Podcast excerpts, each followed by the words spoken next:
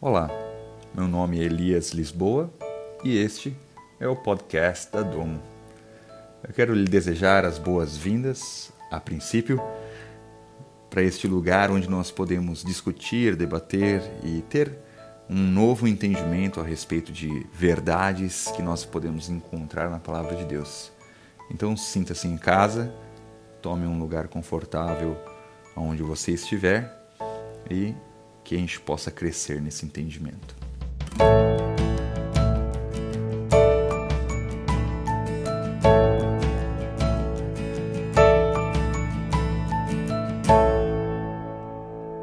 Hoje eu quero poder conversar um pouco a respeito do Evangelho. Essa palavra aqui já foi tanto utilizada em diversas ministrações. Na verdade, a palavra Evangelho faz parte da nossa vida já faz algum tempo, principalmente se você é cristão. Né? Você já provavelmente ouviu diversas ministrações, ou na verdade sua vida é baseada em cima dessa palavra evangelho.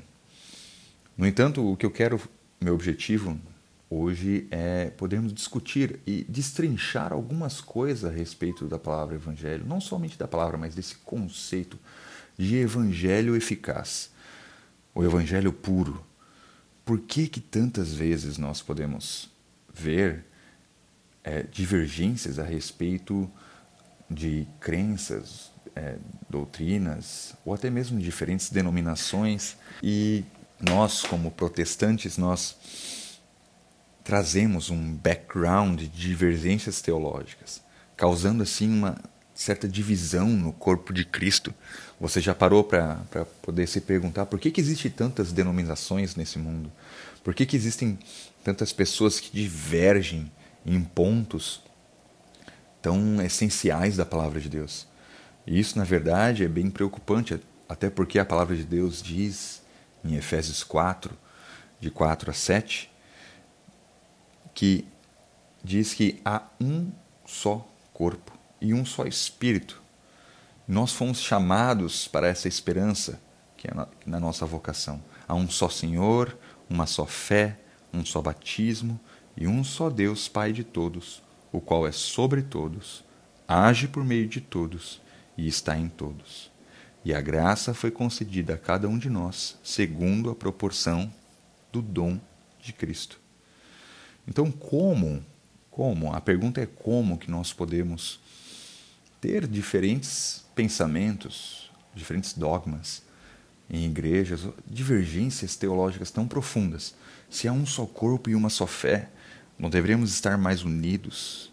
Eu gosto de uma frase de John Wesley que diz que em pontos essenciais, unidade, em não essenciais, liberdade, mas sobretudo o amor.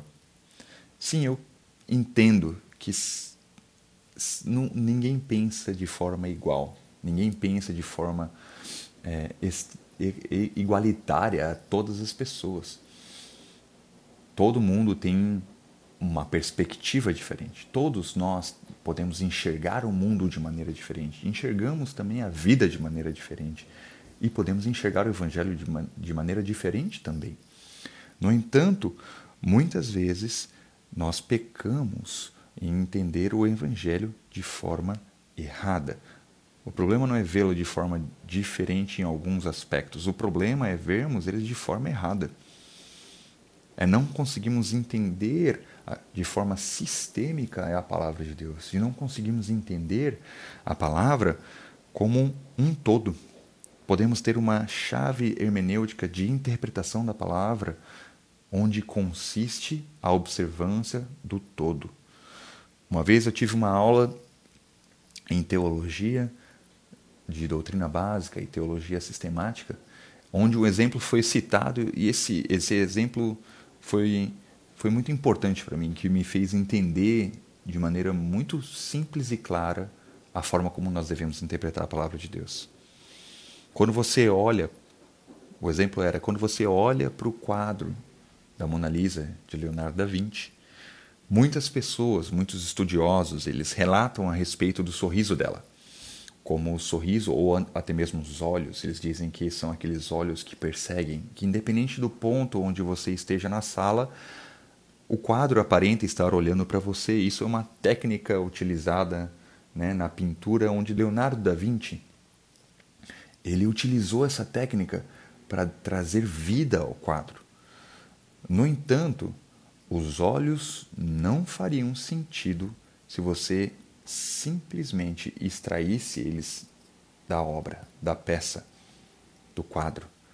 Porque a composição do quadro é que culmina na vida para aqueles olhos.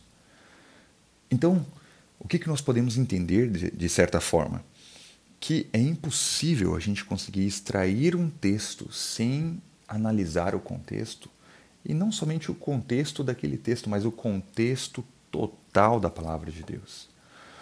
O contexto total de Gênesis e Apocalipse, da forma como Deus trabalhou cada tema.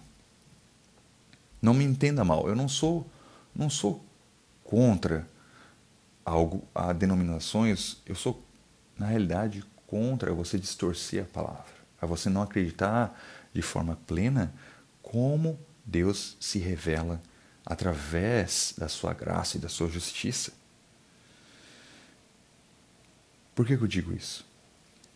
Citando um velho ditado que diz que uma, do, uma casa ela é feita de tijolos, mas um amontoado de tijolos não constitui uma casa. Ou seja, uma doutrina ela é feita de versículos, mas um amontoado de versículos ela não determina uma doutrina. Por quê? Porque é necessário a análise completa de todas as coisas. Então, para a gente entender a palavra de forma sistêmica, a gente precisa ter esse big picture, esse, esse entendimento geral da palavra. Então, o que, que é o Evangelho? Como é que nós identificamos o Evangelho? Como é que nós vemos o Evangelho de forma geral na palavra de Deus? Essa palavra Evangelho foi começar a ser utilizada no Novo Testamento. Novo, o Evangelho significa boas novas ou boas notícias. Essa, houve uma palavra similar utilizada no Velho Testamento, quando Saul havia morrido e Davi iria iniciar o, o reino dele. E as pessoas estavam dando as boas novas, as novas de que Saul tinha morrido. Perceba uma coisa, Saul, o reino de Saul teve uma característica de força braçal. O que eu quero dizer com isso?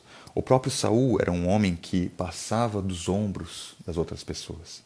Saul era um homem esbelto, formoso, bem apreciado pelas pessoas.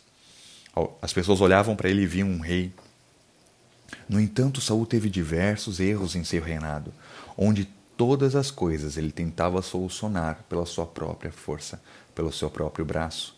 Um grande exemplo foi quando Samuel tinha falado para ele que antes de uma batalha que ele iria ter, Samuel iria lá para poder abençoar a batalha e oferecer um sacrifício. Como Samuel se demorou, Saul decidiu fazer por ele mesmo. Ele não era nem mesmo profeta e muito menos sacerdote para poder fazer algo como aquilo, mas ele fez. Próprio braço, própria força. E depois nós temos o exemplo de Davi, que era um reino caracterizado pela graça e pela misericórdia. Alguém que você olhava e não via como rei, mas pela graça do Senhor ele foi escolhido. Um homem que foi chamado segundo o coração de Deus porque era quebrantado. E todas as coisas ele era movido por temor e amor ao Senhor. Então você vê dois reinos, um reino de força, um reino de, de que pelos próprio, pelo próprio esforço, pelo mérito se findando, e as boas novas era que era um reino de graça e amor e comunhão que estava iniciando. Isso é uma prefiguração do próprio Evangelho. Quais são as nossas boas novas de hoje? 2 Coríntios 5, do verso 18 até o 21, diz: Ora, tudo provém de Deus, que nos reconciliou consigo mesmo por meio de Cristo e nos deu o ministério da reconciliação, a saber, que Deus estava em Cristo reconciliando consigo o mundo e não imputando aos homens suas transgressões, e nos confiou a palavra da reconciliação de sorte que somos embaixadores em nome de Cristo, como se Deus exortasse por nosso intermédio. Em nome de Cristo, pois, rogamos que vos reconcilieis com Deus. Aquele que não reconheceu o pecado, ele o fez pecado por nós, para que nele fôssemos feitos justiça de Deus. O que nós entendemos a respeito desse versículo? Primeira coisa, ele inicia falando que tudo provém de Deus. Meu irmão, tudo iniciou em Deus. Todas as coisas iniciaram nele. No seu infinito amor, ele nos reconciliou. Ele nos reconciliou. Foi uma iniciativa dele, independente de você. Foi ele quem fez isso. Ele tomou a iniciativa de te reconciliar. Antes nós tínhamos um padrão, algo que nós precisávamos fazer, existiam leis que nós precisávamos cumprir, sacrifícios, uma forma de andar em santidade para poder ter certo tipo de comunhão com Deus. Jesus veio e com a morte dele, ele nos reconciliou. Ele nos reconciliou. Foi uma iniciativa de Deus. Ele amou o mundo de tal maneira que ele deu seu filho para que todo aquele que nele crê não pereça, mas tenha vida eterna.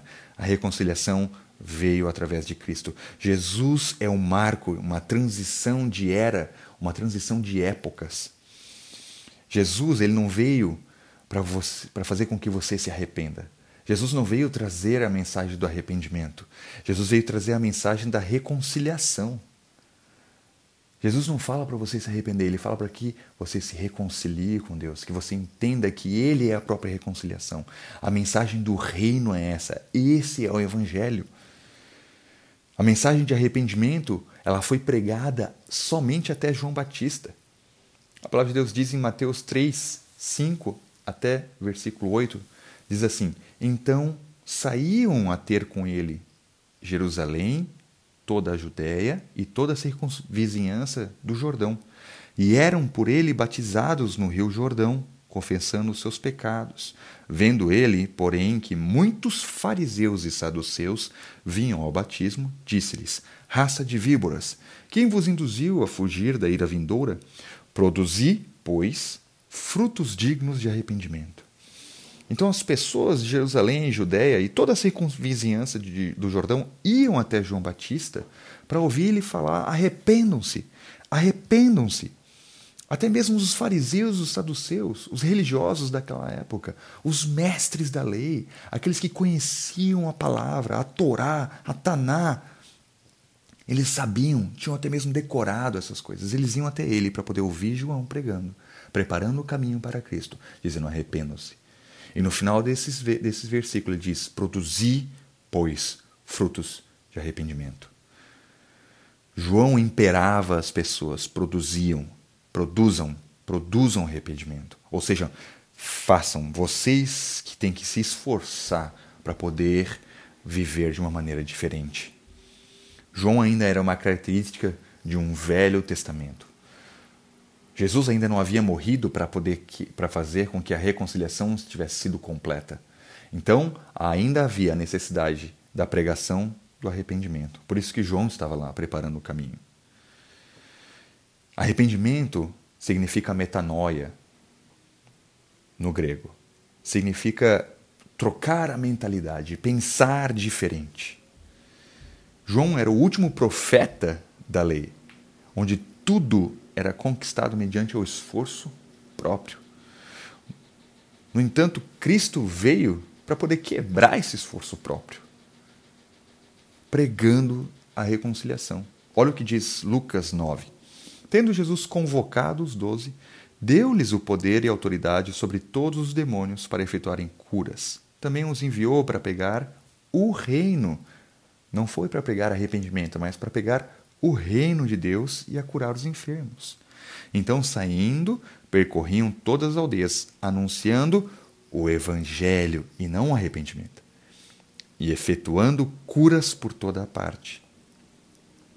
É, entenda que é impossível que a gente gere, que a gente possa produzir esse arrependimento por nós mesmos. Por mais que eu mentalize, ou medite, ou tente trocar a minha mentalidade, por mim mesmo eu não consigo fazer. Os próprios mestres da lei, os fariseus, eles não conseguiam enxergar Cristo na frente deles, porque eles estavam tão atrelados à lei. Eu até fico pensando que os fariseus, aqueles que foram imperados por João Batista a trocar de mentalidade, eles, estando no Jordão, provavelmente viram o batismo de Jesus. Provavelmente viram Jesus sendo batizado, o céu se abrindo, a pomba descendo, Deus falando: Este é o meu filho amado, em quem eu me comprazo. Viram tudo isso e, mesmo assim, não reconheceram Jesus como Messias. Não reconheceram Cristo, Jesus, como aquele que haveria de vir. Não conseguiram trocar sua mentalidade e pensar de maneira diferente.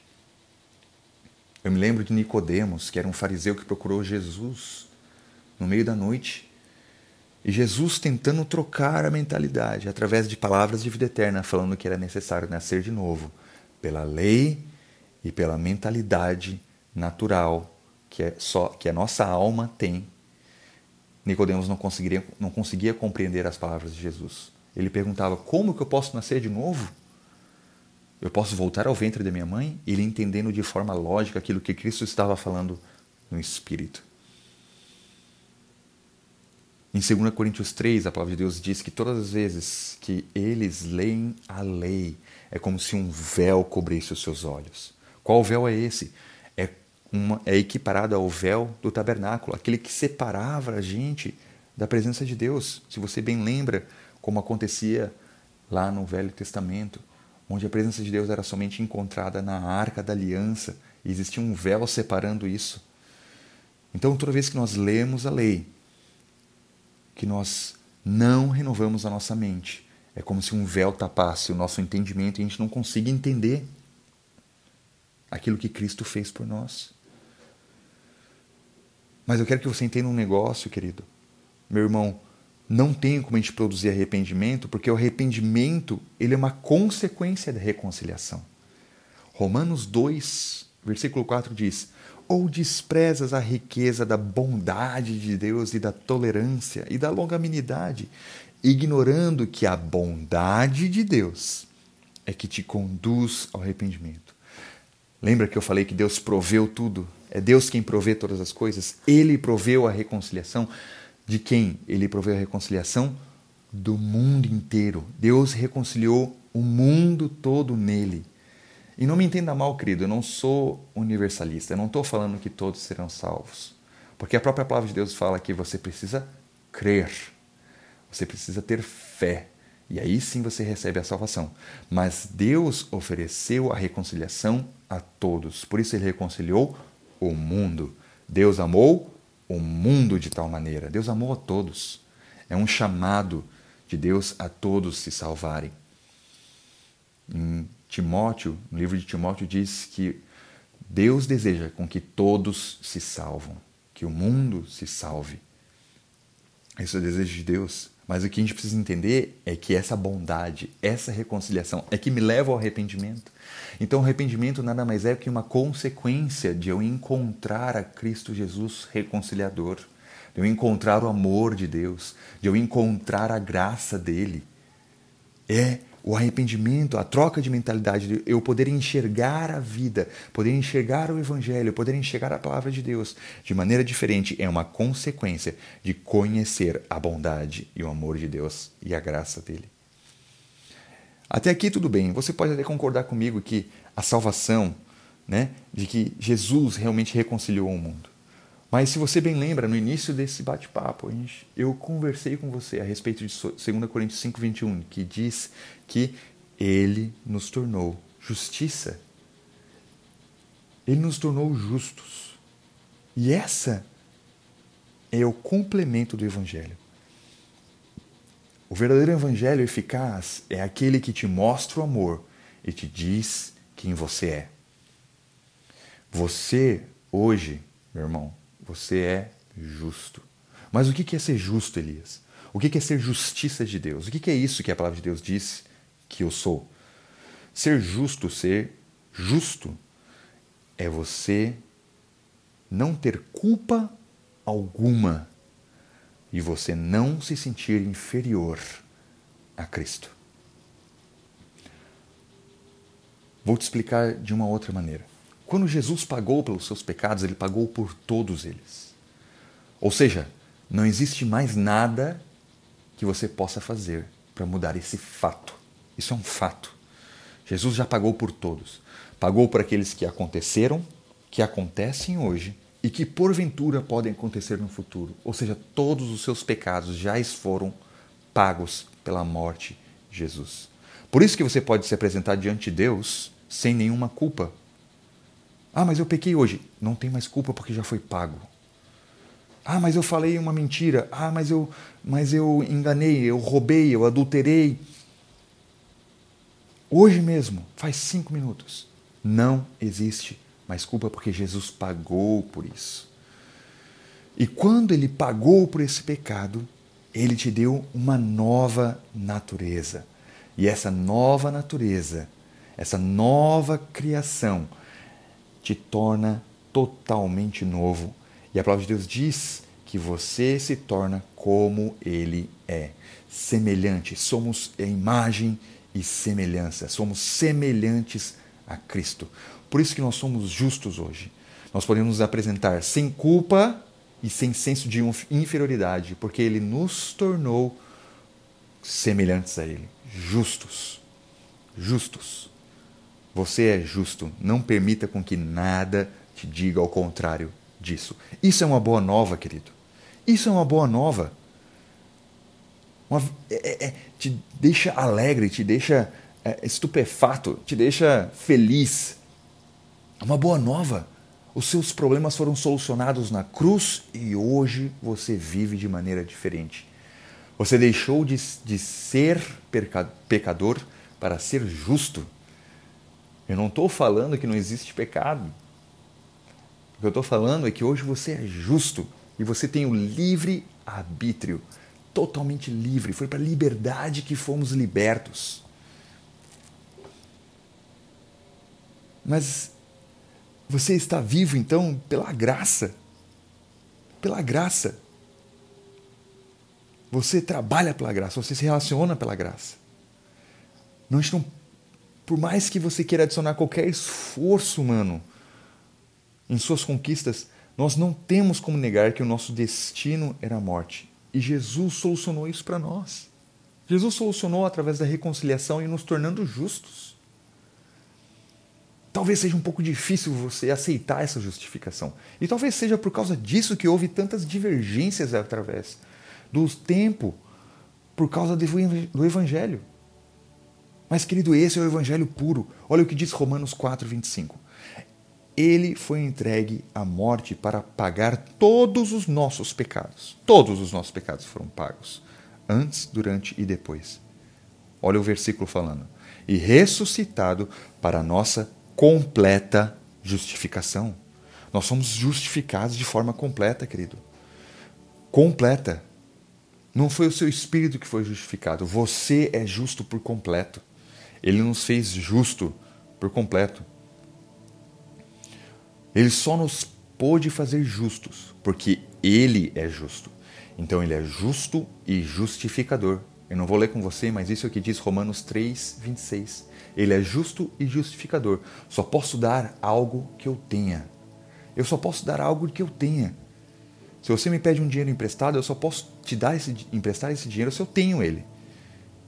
Deus deu justiça a nós, porque Ele é justo. E Ele quis compartilhar isso. E Ele isso provém dele. Não existe nada que você possa fazer para se tornar mais justo, porque você já é. É o que a palavra de Deus diz, declara sobre você.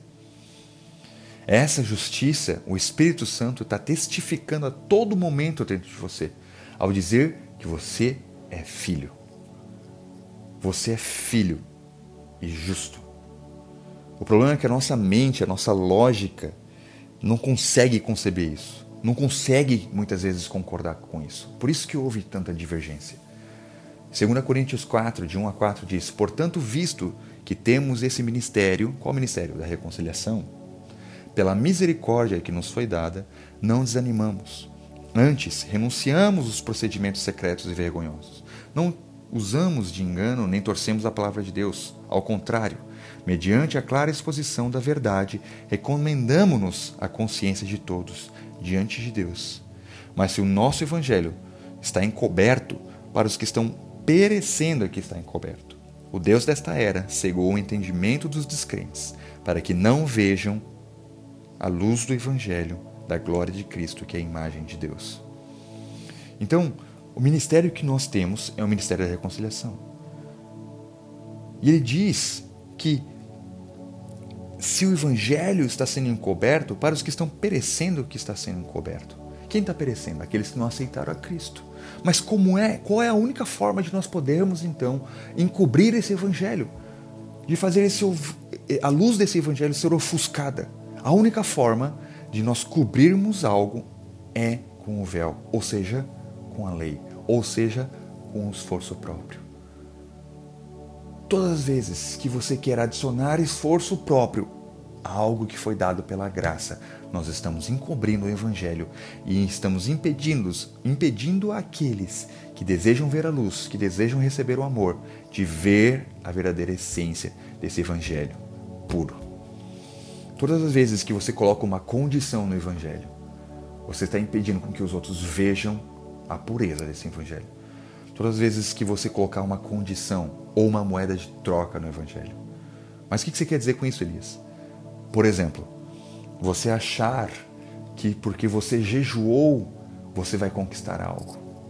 Isso é esforço próprio. Isso é uma moeda de troca com Deus. Você está falando para Deus que porque você fez algo, você merece outra coisa.